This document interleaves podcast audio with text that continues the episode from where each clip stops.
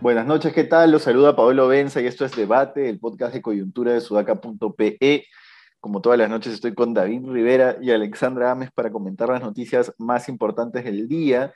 Y hoy día, por casi cuatro horas, el presidente Pedro Castillo ha declarado a un grupo de fiscales comandados por el fiscal supremo adjunto Ramiro González eh, sobre, en calidad de testigo especifica él, sobre las presuntas irregularidades en el reciente proceso de ascensos en las Fuerzas Armadas, estas, esos ascensos políticos que fueron presionados a un militar de apellido Vizcarra, que luego, digamos, los chats de él con el presidente fueron filtrados a prensa y se conoció que el presidente mismo tenía una conversación con él en la cual hablaban ligeramente de unos cambios, etcétera.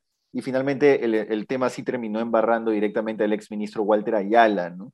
Lo importante de esta diligencia no es solo que la fiscal de la Nación, Soraya Ábalos, se enfermó y tuvo que ir al fiscal Ramiro González. No tengo yo ninguna, ningún indicio de que la enfermedad no sea real, puede que lo sea, me parece verosímil. Pero lo importante de la diligencia es que lo que ha declarado el propio abogado de Castillo, Eduardo Pachas, que ha dicho, según reporte del comercio, que los chats fueron reconocidos, es decir, que el presidente reconoció que esos chats que habían sido filtrados a la prensa eran correctos, eran suyos, y según el abogado, eh, eso no prueba ningún nombramiento irregular, no prueba un favorecimiento a nadie y no prueba nada, nada ilícito, ¿no? que por eso los ha reconocido.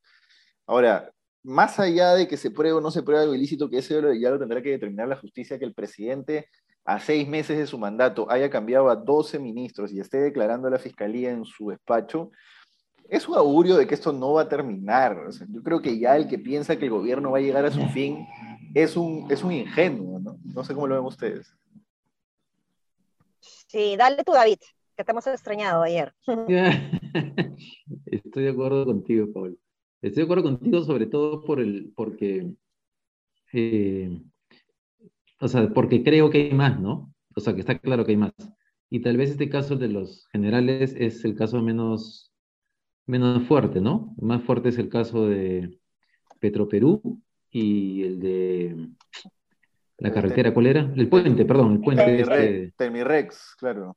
Eh, claro, ¿no? Ahí es ancochado y lo más seguro es que ahorita estén hablando muchos testigos y ya deben haber colaboradores eficaces tratando de salvar su pellejo. Entonces, vamos a ver, vamos a ver. Pero eso, eso básicamente, ¿no? Me imagino que a comienzos de año va a haber muchas novedades. Sí, pues, o sea, eh, definitivamente Pedro Castillo ha eh, dicho que ha aceptado que los chats son suyos porque ha estado asesorado por su abogado, ¿no? Por Pachas, eh, y sabe que eso no le va a generar, aceptar eso no le va a generar ningún, claro, no le va a generar ninguna consecuencia, digamos, en términos eh, de la investigación en contra de él, ¿no? Por eso él ha sido muy claro el día de hoy al comunicar en su, en su tweet, que ya aparece el peruano, la cuenta de Twitter de Pedro Castillo, este, en donde dice que en su calidad de mm, testigo, ¿no? Él, ha colaborado, etcétera, ¿no? El tema eh, mucho más caliente está, como dice David, en, en, los, otros, eh, los otros destapes que hemos, ido, hemos ido conociendo. Y ahí eh, no se trata de cuánto hable o cuánto colabore el propio Pedro Castillo, sino que ahí van a tener que eh, contar y de todas maneras van a salir con colaboradores eficaces. Entonces ahí la información de los colaboradores eficaces es la que va a, generarle problemas y seguramente es un dolor de cabeza para Pedro Castillo hoy. Una pregunta, ayer hablaron de la entrevista de Patti del Río al abogado de, Castillo. No, no le vamos a comentar, no. ¿Sabes por qué? Porque, fue tensa, pero hay una cosa que cuando Patti insiste con el caso Petroperú, Pacha después sale con cosas como, pero si la licitación fue hecha, fue una convocatoria pública, se publicó en internet, decían cosas así como, Claro. oye, ¿estás hablando en serio? O sea, todas las coimas que ha habido ha sido con licitación, con información pública. O el tema no es ese, ¿no? Este... Que, es lo mismo que, que atañe a, eso de levántame el secreto de las comunicaciones, el secreto bancario. Nadie recibe la coima en su cuenta de ahorro. Claro, exactamente. Sí. Oye. Claro, Castillo No, pero, pero Pachas ha estado saliendo ayer en medios, ¿no? Eso sí lo, lo comentamos, arrancó con Patricia del Río y de ahí ha estado, ha estado saliendo en, diferentes medios de prensa a lo largo del día. Sí. O sea, están con una estrategia de comunicar, ¿no? Y de comunicar su versión, su narrativa. Sí, cuando uno, cuando, uno, eso... cuando uno defiende como abogado a un político a ese nivel, ya Nakazaki lo sabe muy bien, su chamba básicamente es salir en medios. Claro, a veces, a veces defender lo indefendible. Este, no, pero digo, este, el que quiere un conchán memorable para estas cosas era Vizcarra, ¿no? Sí. o sea, o sea, lo de la vacuna es como su, es como ya la máxima expresión de la, de la conchudez, pero en general con cada caso, caso que había, él salía a los medios a responder, pero todo. Sí, sí, sí. salía sin sangre en la cara. Oye, y... Como, Diría, como diría mi abuelita, un sabido era. un sabido. Oye, y el otro tema, para cerrar el tema fiscalía, ¿no? Nora Córdoba ha amenazado con un allanamiento a Palacio de Gobierno en general. Y Pachas, o la defensa de Pedro Castillo, perdón, no estoy seguro si es el mismo abogado para todos los casos, pero la defensa de Pedro Castillo ha interpuesto una demanda de habeas corpus, mejor dicho, una demanda de amparo ante el TC que ha sido de habeas corpus, no de amparo, que ha sido admitida a trámite, no ha sido admitida como demanda, pero ha sido admitida a trámite. Eh, ahí el tema es que yo no sé qué tanto puedes, re... admiten habeas corpus, perdón, sí es habeas corpus, no es, no es, es, ah, es habeas corpus. no, no, sé qué, no sé qué tanto puedas tú eh, sostenerte en la presidencia con un habeas corpus. O sea, yo tiendo a analizar este tipo de cosas no sobre lo que debería ser, sino sobre las posiciones de poder. Y realmente hoy la fiscal Nora Córdoba tiene una posición de poder más fuerte que la del presidente por los hechos reales, por, los hechos reales es una redundancia, por los hechos conocidos y por lo que indican que es la realidad, ¿no? Entonces, que una fiscal como Nora Córdoba tenga una posición de poder más fuerte que el presidente ya te va diciendo que la cosa no, va, no pinta para nada bien. Para Castillo, dirás. Claro. Sí, oye, pero además, digamos, una persona que está efectivamente interesada y comprometida con que se sepa la verdad, con sancionar lo que hay que sancionar, y no tiene ninguna otra, motivación con esa, lo que haría sería dar un paso al costado, ¿no? Diría, pucha, no, de verdad, más bien yo estoy obstruyendo la imparcialidad de este caso, hasta puedo enturbiar, hasta puedo hacer que Castillo salga este, favorecido de que yo sea la fiscal, me, quito. Solamente el hecho que se aferre al tema revela mucho del personaje. ¿Qué sentirá? Pues que es un momento de gloria. sin dudas. Este, sin dudas. No, o sea, en fin. Sin dudas. Ahora, ¿qué tanto, ¿qué tanto puedes diferenciar eso de un fiscal como José Domingo Pérez, que era absolutamente mediático también? Bueno, habría... Yo creo que es eso, ¿no? O sea, ellos han abierto una... igual. Dale, dale, dale. Sí, o sea, ellos han abierto, estos fiscales han abierto una, una moda, digamos, en donde genera muchísima empatía de la ciudadanía, ¿no? El, el fiscal anticorrupción, ¿no? Que, que, lucha contra los corruptos.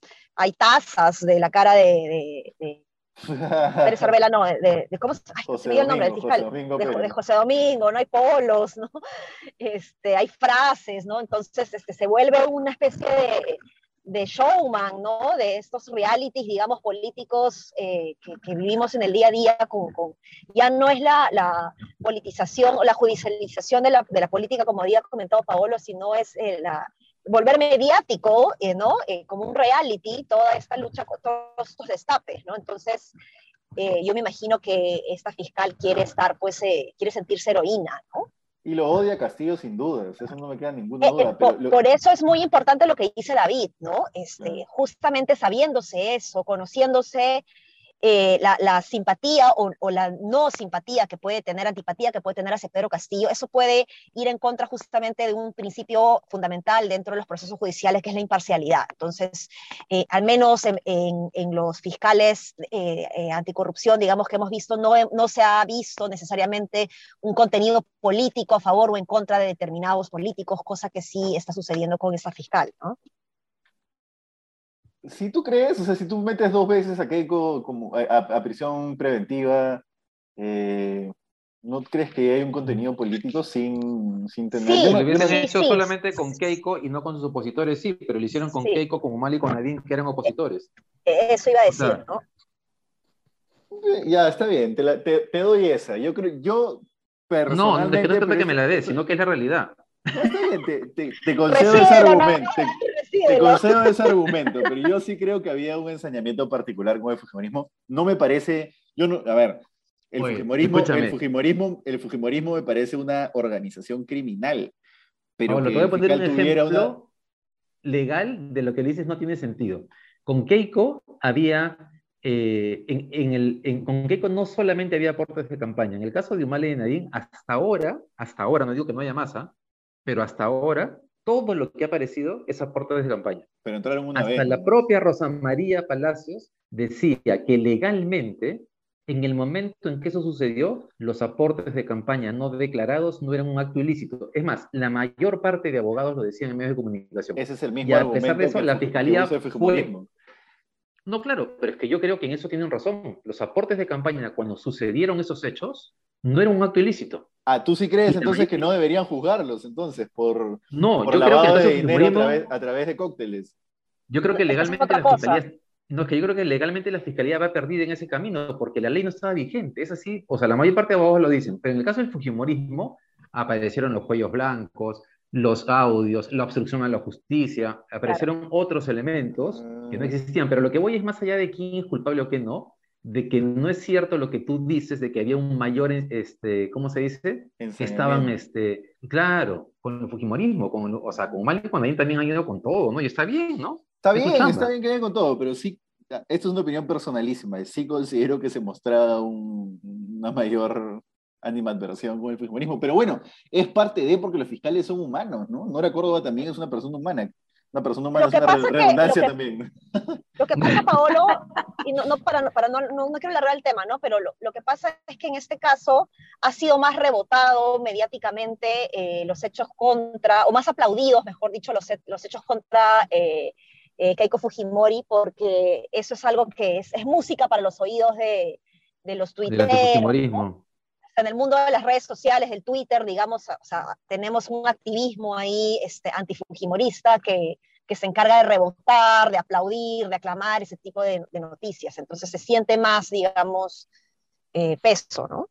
Es un buen punto, porque esta elección con Pedro Castillo además ha demostrado que efectivamente el antifujimorismo sigue siendo el partido político más grande del país. Sí, eso sí es. Oye, y para, para, cerrar, darle el cierre al tema, lo que yo decía es que más allá de que esté bien o mal que Nora Córdoba se mantenga en el caso, creo que hoy Nora Córdoba, siendo ni siquiera fiscal de la nación, que solo la fiscal de la nación puede investigar al presidente, pero en la lucha política de una fiscal contra una autoridad, la primera autoridad que es el presidente, creo que hoy la posición de poder la tiene ella. Y eso ya es bien complicado. con, todos los indicios que hay, ella tiene la posición de poder para salir a los medios, acusar de corrupto al presidente, aun cuando no lo puede investigar directamente, y ganar en la, en la pelea mediática. Sí, es verdad. Sí, ahora, ahora, mira, eh, eso es cierto, pero ten en cuenta lo siguiente, y acá voy donde, aquí voy al punto de la responsabilidad de ella. Si ella ha tenido este tipo de expresiones en redes sociales, si su esposo conversó con Inostrosa para que, para que él este, influyera en su esposa, para yo no me acuerdo qué tema, es muy probable que en las siguientes semanas sí aparezca más evidencia de ese personaje o de su esposo lo cual va a hacer que se deslegitime o que se podía deslegitimar la acusación contra Castillo. Y eso no es lo que queremos, lo que queremos es más bien que se sepa la verdad. A, ese punto voy con el tema de, la irresponsabilidad de la, de la, fiscal con no renunciar al caso. Sí, no, y no va a renunciar. Oye, pasemos rápidamente a un tema cortito, que es que se vocea desde hace bastante tiempo, de hecho Castillo lo dijo en la reunión que tuvo con periodistas, incluida una periodista de este medio, Mávila Huertas, eh, que iba a hacer cambios en el gabinete y se vocea desde hace tiempo que Mirta Vázquez va a dejar el premierato. Desde de la oficina de Mirta Vázquez tienen claro por lo menos que, están hasta fin de año sólidos y ellos consideran que siguen sólidos, pero ya se vocea desde hace varios días el cambio de premier. Hoy hemos sacado en Sudaca una crónica que por lo menos han sondeado cuatro veces emisarios del presidente, no el presidente directamente, pero emisarios del presidente Ricardo Márquez para ser el próximo premier. Así es como se manejan estas cosas. Antes de que Mirta Vázquez fuera nombrada premier, por lo menos un mes antes, Auner Vázquez la llamó a ver un poco, a ver, para sondearla, para ver en qué estaba la cuestión, y así se van haciendo estas cosas, ¿no? Poco a poco. Ricardo Márquez no se mostró interesado, parece que no le interesa ser premier, a mí tampoco me interesaría ser premier, creo que a ninguno de nosotros nos interesa ser premier de este gobierno, pero la cosa es que eh, sí habría un espacio vacío que llenar ahí. ¿Quién podría ser un buen premier de este gobierno que podría enderezar las cosas más que Mirta Vázquez? No sé. Yo creo que Mirta Vázquez fue lo mejor que le pasó al país en los últimos meses.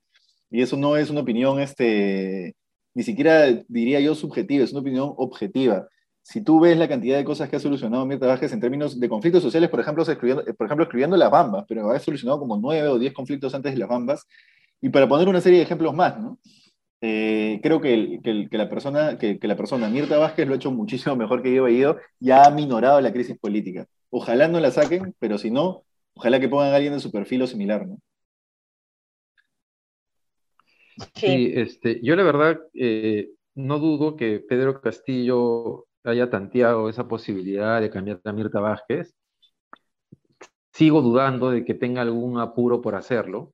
Este, creería que va a cambiar educación pronto y que tal vez el resto ni siquiera los, o sea, tal vez demore más. Y creo, además, lo que tú has dicho, Paolo, creo incluso ahora en este momento, incluso con el error de Mirta Vázquez eh, en su momento con el caso de, de la mina de los Hochschild, se me fue el nombre, este, sería un error cambiarla. Sería un error cambiarla porque, porque se abre la puerta para, para cualquier cosa. Es como, yo cuando, cuando, cuando en medio de la reforma tributaria se pedía el cambio de Pedro Franque, por ejemplo, comenzó Luis Miguel Castillo, decía, este señor ha perdido el foco. Uno puede criticar lo que quiera el MEF actual, que tú estás de acuerdo, pero ¿tú estás seguro que el que va a venir va a ser mejor, va a ser mejor o te va a garantizar mayor estabilidad? ¿Tú estás seguro que la variable de inestabilidad la crean Mirta Vázquez, Pedro, Pedro Franque, o, el, o más bien la incertidumbre de este gobierno está marcada sobre todo por Pedro Castillo, por, por Pacheco, por, digamos, por todos esos personajes que hemos venido hablando en las últimas semanas, ¿no? Yo espero que en realidad que Mirta Vázquez pueda solucionar el tema de las Bahamas este, este 30, ¿no es cierto? Que se, que se reúne este jueves, ¿no? ¿Hoy día es 28? Sí. Este, este jueves. Y que eso le dé un oxígeno eh, dentro del gobierno y fuera del gobierno. Creo que es lo mejor para el país. Este, y como han, han, publicado algunos medios solamente para cerrar con esto, Castillo también ha intentado aparentemente convocar a otros ministros de Economía y le han dicho que no. Y obviamente, ¿quién va a querer decirle que sí? o sea, ¿qué persona relativamente responsable, salvo alguien que se muere de ganas de un cargo público, va a decirle que sí este, con todos los escándalos que uno mira? Así es, así es, tal cual.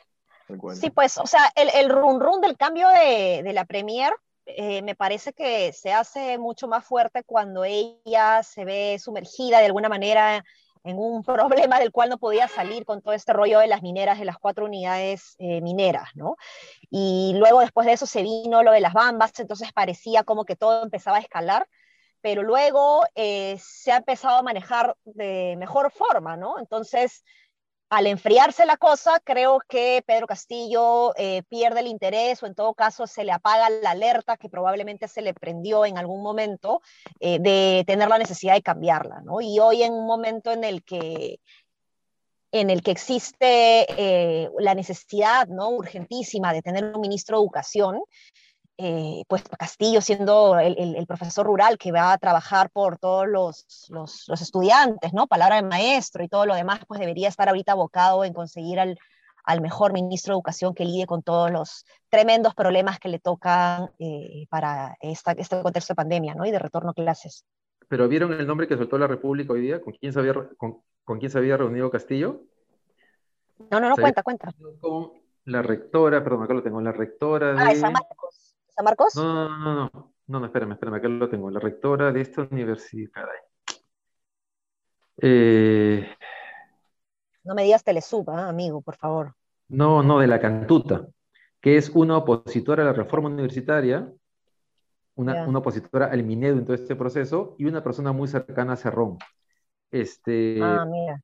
Claro, ahí eh, hay, hay, hay, un punto importante con, lo que, con las crónicas de Sudaca y es que ¿qué cosa puede estar haciendo que Cerrón y Castillo estén pensando, sobre todo Cerrón, ¿no? E-, eso es sintomático, que esté considerando un gabinete más amplio cuando consideraba que el partido tenía que primar y las propuestas de gobierno, de, la campaña, no se puede renunciar, etc. Lo único que quieren es salvarse de terminar en la cárcel, como Keiko Fujimori, como este, Ollantumal Nadine, como todos los ex presidentes que están investigados. Y están dispuestos... Vizcarra, ¿no? Vizcarra. Están dispuestos a hacer cualquier cosa por eso, ¿no es cierto? Pero la diferencia sustantiva es que eh, Castillo ni Cerrón tienen ningún control del Ministerio Público, ni lo van a tener. O sea, en el momento que intenten hacer eso, va a pasar lo que pasó en Año Nuevo de hace tres años, ¿no? la gente no, lo va a tolerar. Entonces, este, no, eso. Creo que ese es, o sea, es, es, la única variable que veo ahí como que los puede unir, pero no sé qué piensan ustedes, qué más los puede estar uniendo. Claro. Sí, o, o sea, lo que, es, que yo sí hace, hace una semana creería que había una posibilidad de cambiar a, a Mirta Vázquez, ¿no? Yo creo que después de Navidad las cosas se han tranquilizado bastante eh, el propio Castillo se ha ido a Cajamarca y seguramente ha, ha, bajado sus, las, las, revoluciones que espero que haya tenido en estos días de gestión, en estos meses de gestión. Eh, pero eso hace que, que, pueda meditar un poco respecto a, a, a, qué rumbo se puede tomar y no estoy segura si está en su agenda hoy, ¿no? cambiar a la ministra. Probablemente lo estuvo hace, hace un par de semanas, ¿no? pero esta semana no estoy tan segura. Oye, para cerrar, eh, bueno, antes, eh, Ricardo Márquez acaba de sacar un comunicado en la SNI que dice que no le han ofrecido el, el, ningún cargo público. Nos ratificamos igual en lo mismo porque tendríamos, te, tendríamos, tenemos una fuente realmente directa respecto al tema, ¿no? Creo que lo que quiere Ricardo Márquez es no quemarse y no quemar al, al, al gobierno sobre que lo han sondeado o no. Pero en fin, eh, último tema cortito, último tema cortito. Eh, hoy día se ha publicado, no hoy día, en fiesta se ha publicado un reglamento sobre una ley de contrarreforma del transporte que fue aprobada por el Congreso anterior, el Congreso cortito del 2020, eh, que de hecho fue aprobada con algunos votos de acción popular. Hoy he visto a Franco Salinas, ex congresista, criticando el reglamento que se ha aprobado por el Ejecutivo, pero él votó a favor de la norma en la contrarreforma. Entonces yo decía, hermano, ¿qué, ¿qué es esto, no? Eh, y bueno, lo que, lo que faculta el reglamento, lo que faculta la norma aprobada por este gobierno es que cualquier persona fuera de Lima y el Callao pueda, pueda hacer taxi colectivo solamente inscribiéndose en un padrón, ¿no? Y eso básicamente es un saludo a la bandera, vas, pones tu firma y ya está, y haces el taxi colectivo y ya está. Eh, lo cual es una catástrofe, ¿no? Porque a ver, eh, hay, dos, hay dos formas de entender el problema. Uno es el taxi colectivo que te transporta, no sé, pues de Huancavelica a, a Huamanga. Es un taxi colectivo eh, in, absolutamente informal porque no hay licencias para eso. Es un tramo largo de carretera y ahí lo que hay es un riesgo enorme de que el taxi colectivo se vuelque porque no tiene los frenos con revisión técnica, pues es un taxi colectivo informal. Eso es uno, pero otro que es un, una crisis terrible en todas las ciudades fuera de Lima, es que el taxi colectivo genera un tráfico espeluznante, porque son cuatro personas en un carro grande y no tiene una lógica de transporte público. Si todo el mundo se movilizara en taxi colectivo, sería un desastre en la ciudad. Cualquier -huh. urbanista te dice, te dice que hay que avanzar hacia el transporte urbano masivo, ¿no? El, el taxi colectivo es exactamente lo contrario. Un desastre para, para el país, ¿no? ¿Cómo lo ven? Sí, eh, dale, dale, dale, dale. No, no, tú, tú, dale. Eh, no, es que realmente es, es una mala noticia. Bueno, igual es una consecuencia de la ley que se aprueba en el Congreso anterior por insistencia, el, que le tocó a, no recuerdo si Sagasti o Vizcarra fue, eh, rechazarla, creo que Sagasti, ¿no? Eh, pero esto eh, atenta efectivamente no solamente con, la generación, con la tranquilidad, digamos, del tráfico, sino que además va en contra de la posibilidad de eh, implantar una reforma de transporte seria, ¿no? Y Arequipa, por ejemplo, que es una ciudad que ha crecido rápidamente, eh, copiando todos los errores o todos los problemas de Lima, eh, a, está intentando desde hace un buen tiempo ya de tener eh, estos buses rápidos, estos, esta especie de metropolitanos o corredores, digamos, y los colectivos van en contra de esta, de esta reforma, ¿no? Entonces, eh, es complicado y además el proceso, a mi juicio, respecto a cómo están eh, planteando hacer este, este, este, esta inscripción, digamos, de los nuevos, entre comillas, colectiveros, o la formal, el proceso de formalización de los colectiveros que ya están, me parece bien riesgosa, eh, bien descuidada, o, o, dicho de otra manera, bien informal, ¿no? Porque prácticamente están diciendo, vayan y inscríbanse, ¿no? Entonces eso va a generar muchísimo desorden, argollas a la interna para que el gremio tal o el gremio de mi amigo se inscriba antes a pesar de que llegó tarde a la cola, etcétera, ¿no? Justo estaba pensando Ale en Arequipa, porque Arequipa, con todas las, lo bonita que es la ciudad, la gastronomía que se ha desarrollado, una de las cosas que, que era terrible en Arequipa es que se convirtió en una ciudad donde uno, donde uno podía caminar con tranquilidad a una ciudad con una bulla y una contaminación ambiental brutal, este, si antes te, te, provocaba ir a sentarte en la plaza de Arequipa como en la plaza del Cusco, no igual, pero te provocaba, este, en un momento se volvió un espacio no, no, no atractivo, ¿no? Este, y claro, como tú dices, ha habido esfuerzos por tratar de cambiar esa, esa, esa, esa realidad y esta norma lo que hace es eh, retroceder. Sí, retroceder, retroceder y, retroceder además en un tema que, no es después fácil de volver a avanzar. Si, se había avanzado algo en la reforma del transporte, muy difícilmente se va a volver a recuperar el terreno perdido. En fin. Ahora, este caso nos, muestra qué cosa es lo que une a los partidos políticos que supuestamente, que supuestamente este, eh, son opositores, ¿no? Que es el tema de la informalidad. Si en algo están alineados es en eso. Así es, así es. Terrible. Bueno, nada, eh, eso ha sido todo por hoy y nos reencontramos mañana. Mañana 29 de diciembre se acaba el año. Esperemos que se acabe de forma tranquila, sin ningún sobresalto. Este, y nada. Mañana no se acaba el año, Paolo. Pero ya, ya pronto, ya, ya pronto, ya pronto se acaba el año. Esperamos que se acabe de forma tranquila. Ya se acaba, digamos, se está acabando. Así que nada, nos vemos mañana, pasado mañana y, creo que ya no, ya no el 31. Pero bueno, lo, lo vemos, lo vemos. Hasta mañana. Chao, chao. Chao, chao. Chao.